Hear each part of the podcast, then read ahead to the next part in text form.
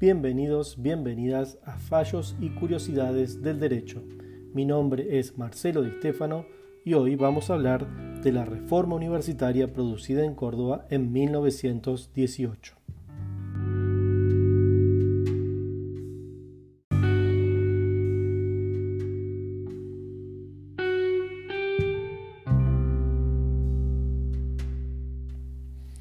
Los grandes sucesos históricos son hijos de su tiempo, no aparecen de golpe, son producto de la acumulación de sucesos, la maduración de un pensamiento colectivo, la concientización de las mayorías y se expresan a veces en forma imperceptible mediante pequeñas transformaciones progresivas, otra en formas de ruptura normativa y cultural constituyendo una revolución,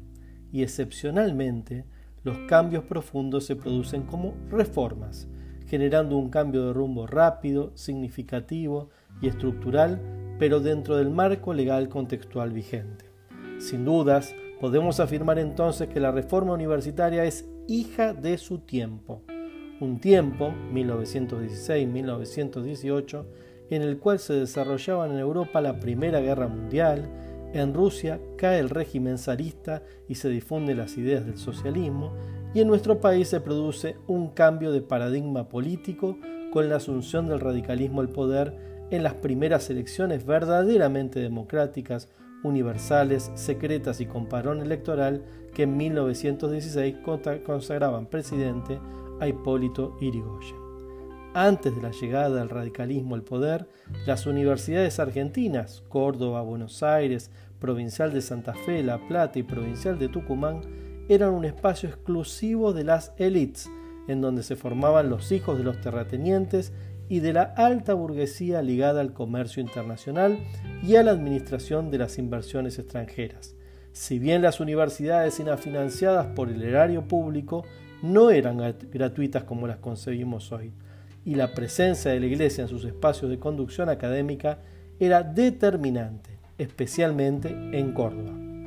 El triunfo radical significó el ingreso a la política de la clase media, constituida fundamentalmente por los inmigrantes europeos que se habían instalado en las ciudades y en el campo, desarrollando una posición económica en el pequeño y mediano comercio, la industria liviana y los servicios, a fuerza de su capacidad emprendedora y perseverancia en el trabajo.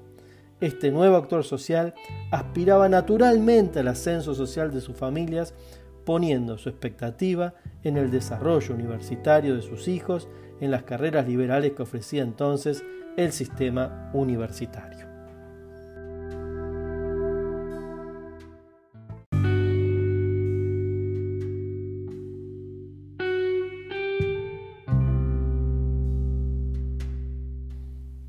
Córdoba, en 1918, fue el epicentro geográfico del reclamo estudiantil, que desde allí se irradió por toda Latinoamérica en los años subsiguientes.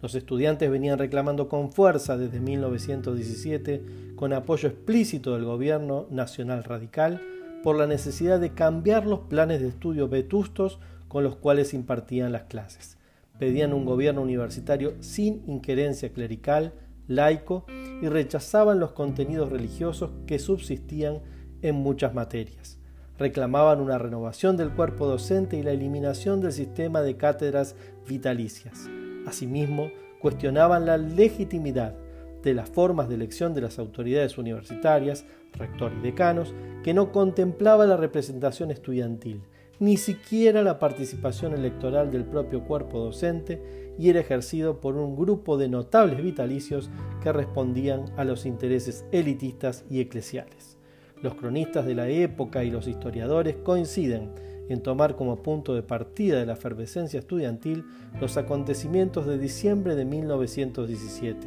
Las autoridades universitarias decidieron introspectivamente modificar el régimen de asistencia a clases en la Facultad de Medicina y cerraron el internado del Hospital de Clínicas de Córdoba.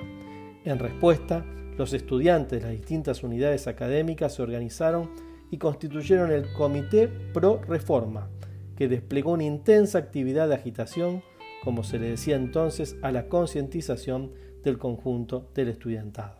Y el 31 de marzo de 1918 se declaró la Huelga General Estudiantil, en un acto que se desarrolló en el Teatro Indarte que desbordaba de estudiantes.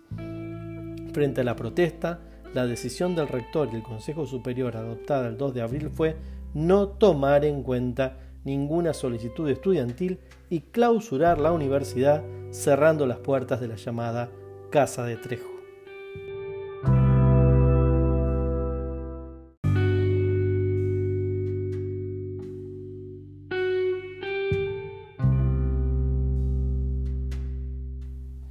La reforma universitaria estalla en Córdoba, pero se ramifica rápidamente al resto de las universidades y los estudiantes constituyen la Federación Universitaria Argentina, disuelven el Comité de Reforma y quedará fundada la organización estudiantil que hasta el día de hoy representa al movimiento universitario.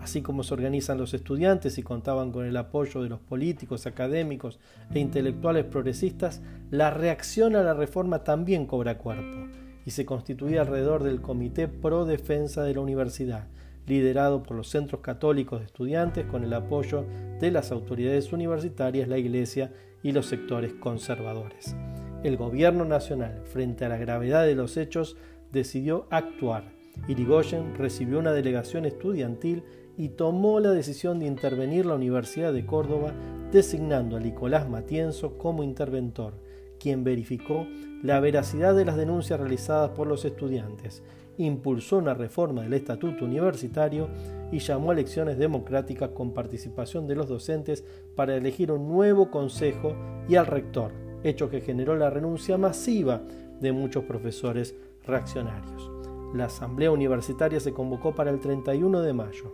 Se eligieron los decanos de las tres facultades, Derecho, Medicina y Ciencias Exactas, con un triunfo histórico de los partidarios de la Reforma. Asimismo, se consagró al reformista Emilio Caferata como vicerrector, y solo restaba esperar al 15 de junio para la elección del rector, que se daba por seguro sería consagrado el doctor Enrique Martínez Paz, ferviente reformista. Sin embargo, el sector contrarreforma que postuló como candidato Antonio Norés y un tercer sector que se identificaba como de moderados y postulaba Alejandro Centeno, se aliaron y de esa manera frenaron la posibilidad de que el candidato mayoritario, el candidato reformista, fuera electo rector. Los estudiantes se movilizaron para impedir que se consume esta alianza que iba a impedir que la reforma avance. Sin embargo, a pesar de eso, y ya con la huelga de los estudiantes de nuevo en marcha, Nores, el rector electo en esa asamblea fraudulenta, no se dio por vencido e intentó tomar posesión del rectorado, que estaba tomado por los alumnos, y frente a la resistencia de los estudiantes que le exigieron la renuncia, les contestó que prefería un tendal de cadáveres antes que renunciar.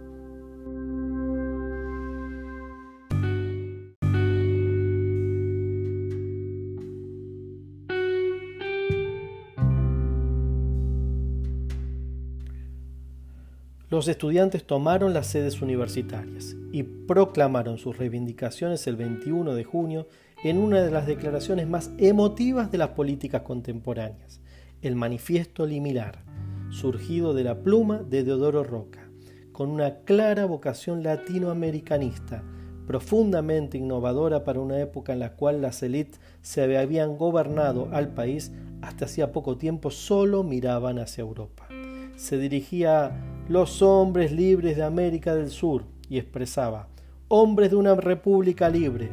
acabamos de romper la última condena que en pleno siglo XX nos ataba a la antigua dominación monárquica y monástica. Hemos resuelto llamar a todas las cosas por el nombre que tienen. Desde hoy contamos para el país una vergüenza menos y una libertad más. Creemos no equivocarnos, las resonancias del corazón nos lo advierten. Estamos pisando sobre una revolución. Estamos viviendo una hora americana. La juventud ya no pide, exige que se le reconozca el derecho a exteriorizar ese pensamiento propio en los cuerpos universitarios por medio de sus representantes. Está cansada de soportar a los tiranos. si ha sido capaz de realizar una revolución en las conciencias, no puede desconocérsele la capacidad de intervenir en el gobierno de su propia casa. Numerosas protestas y movilizaciones se sucedieron entre el mes de junio y agosto. Nores, obligado por las circunstancias, debió renunciar, acompañándolo con la renuncia un grupo de profesores conservadores, y el gobierno de Hipólito Yrigoyen decidió intervenir nuevamente en la Universidad de Córdoba el 7 de agosto, intervención que luego de ciertas dilaciones fue asumida por el propio ministro de Educación. La intervención avanzó decididamente en el ideario reformista, reorganizó la universidad, produjo cambios importantes en las cátedras, actualizó los programas de estudio, generó políticas aperturistas para posibilitar un mayor acceso a la universidad, promovió la participación de los profesores y estudiantes en la dirección de las universidades e impulsó un acercamiento de las casas de estudio a los problemas del país.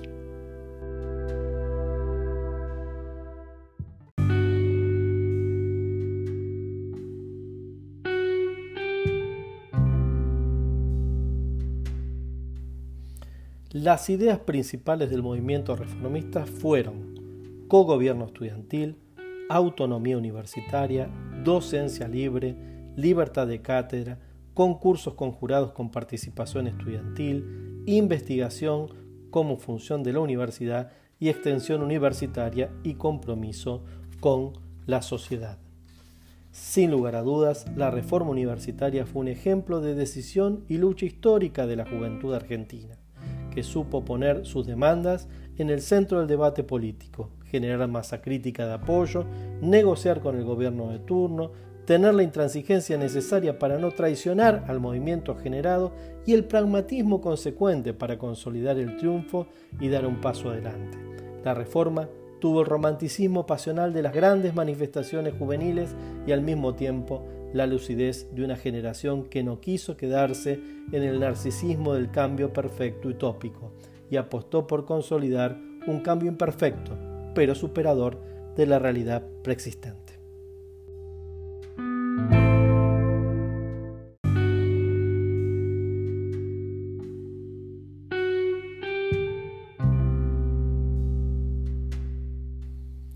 Muchas gracias por acompañarnos en esta nueva edición de Fallos y Curiosidades del Derecho.